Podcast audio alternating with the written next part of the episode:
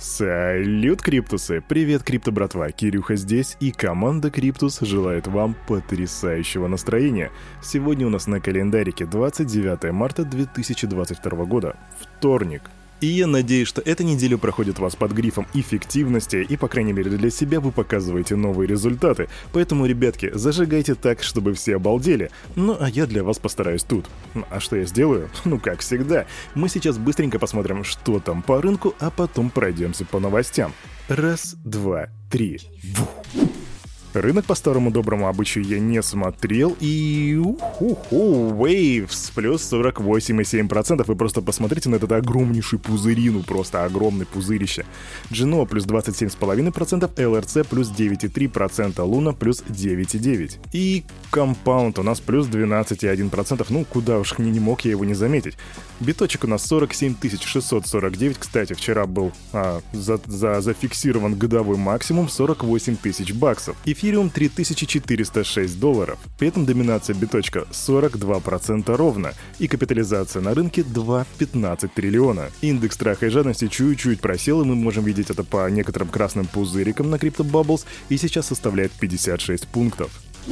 Ну а теперь новости, и по традиции мы начинаем с Россиюшки. Базирующиеся в ОАЭ криптофирмы столкнулись с потоком заявок от граждан России на конвертацию цифровых активов в фиат и выводы для покупки недвижимости. Об этом пишет Reuters. Источники агентства сообщили, что последние 10 дней одна криптофирма получает уже пятый или шестой запрос от швейцарских банков с просьбой ликвидировать биткоины на сумму в эквиваленте не менее 2 миллиардов баксов каждый. У нас никогда не было такого спроса. Один из клиентов вообще подал запрос на продажу 120 25 тысяч биткоинов, а это почти что 6 миллиардов долларов. Обычно бывает такая, ну, одна подобная сделка в месяц. 125 тысяч биткоинов. Крипто, братва, вы только представьте себе это количество. Тут за один биткоин люди готовы на Binance устраивать давку, а здесь их 125 тысяч.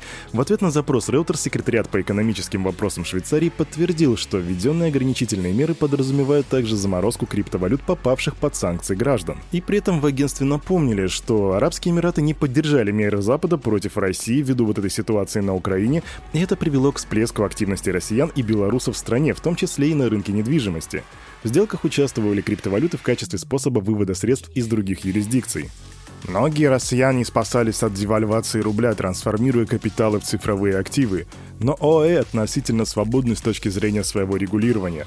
Так заявил Самиф Адалах. И вот вопрос, который у меня здесь возникает, это даже не вопрос, а логическая последовательность. Получается, что та криптоэлита, которая была из России, только что начала сливать свои активы, причем бешеное количество. И вот подумайте, а кому пошли эти активы теперь?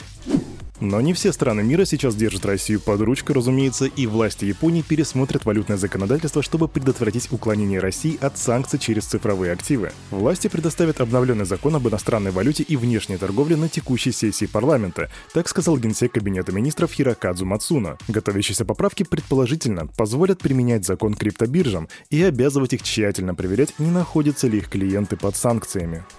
Ну а теперь к Украине. Общественный союз «Виртуальные активы Украины» и межфракционное объединение депутатов Blockchain for Ukraine направили письмо главам институциональных органов ЕС с просьбой включить Украину в число полноправных членов Европейского блокчейн-партнерства, также известного как EBP. И я напомню, что в июле 2021 года Бьорн Зиберт сообщил о готовности государств-членов EBP изучить возможность предоставления Украине статуса наблюдателя в составе организации.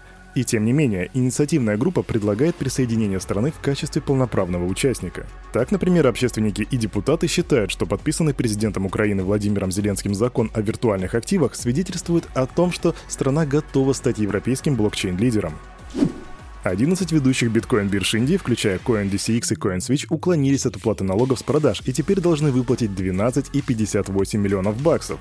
Вернее, такой была эта сумма, но теперь она выросла еще на 1,88 миллионов, потому что были начислены штрафы, проценты и пени. Вообще сейчас все выглядит так, будто бы правительство Индии очень жестко взялось за регулирование криптовалют.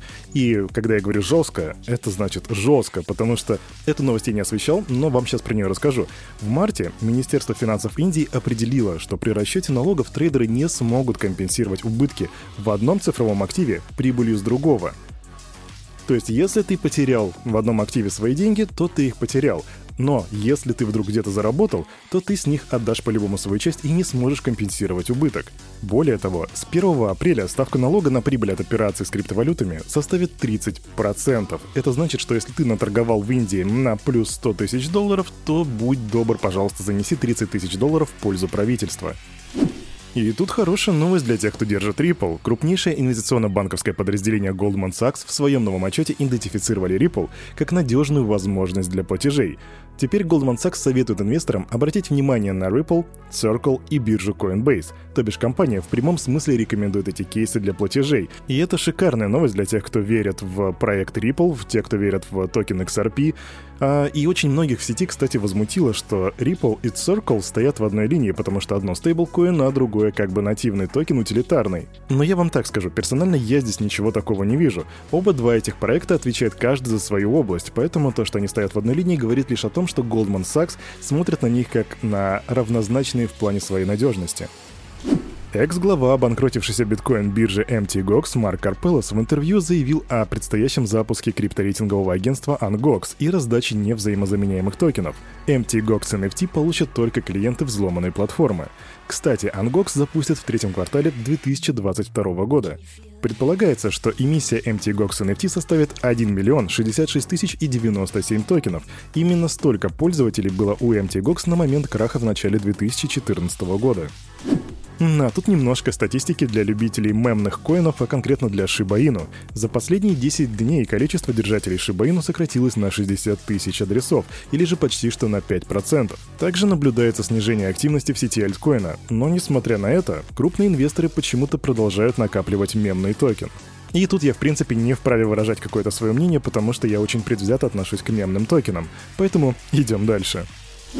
Есть такая коллекционная карточная игра для мобильных устройств в метавселенной, называется CTA. Ее действия разворачиваются в антиутопическом мире, основанном на фэнтезийных романах. Так вот, эта игровая метавселенная, которая, кстати, расшифровывается как Cross the Ages, сквозь эпохи, закрыла пассивный раунд финансирования на сумму 12 лямов баксов. Ну и казалось бы, Кирюха, ну и что, у нас мало этих пассивных раундов, мало метавселенных, мало игр.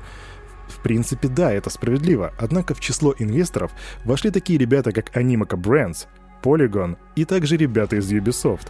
Если вам этого мало, то также сооснователь метавселенной The Sandbox Себастьян Борге. Так что не знаю, как вам, ребятки, а мне вот кажется, тут есть над чем подумать.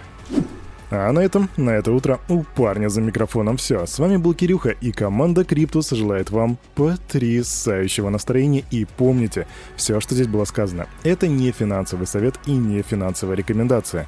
Сделайте собственный research, развивайте финансовую грамотность и прокачивайте критическое мышление. До свидания.